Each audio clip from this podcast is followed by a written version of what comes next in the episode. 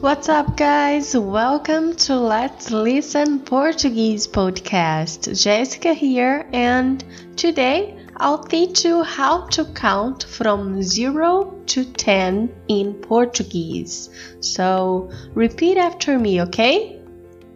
Let's get started.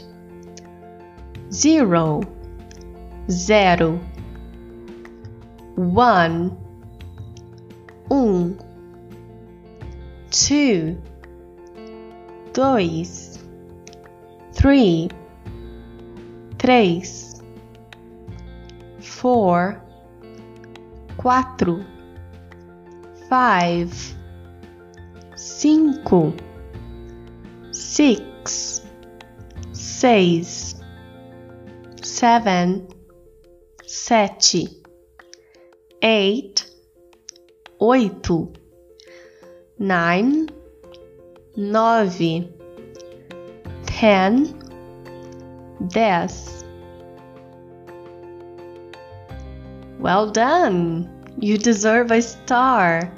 So that's it for today. And if you liked this episode, don't forget to share it with your friends. Ciao!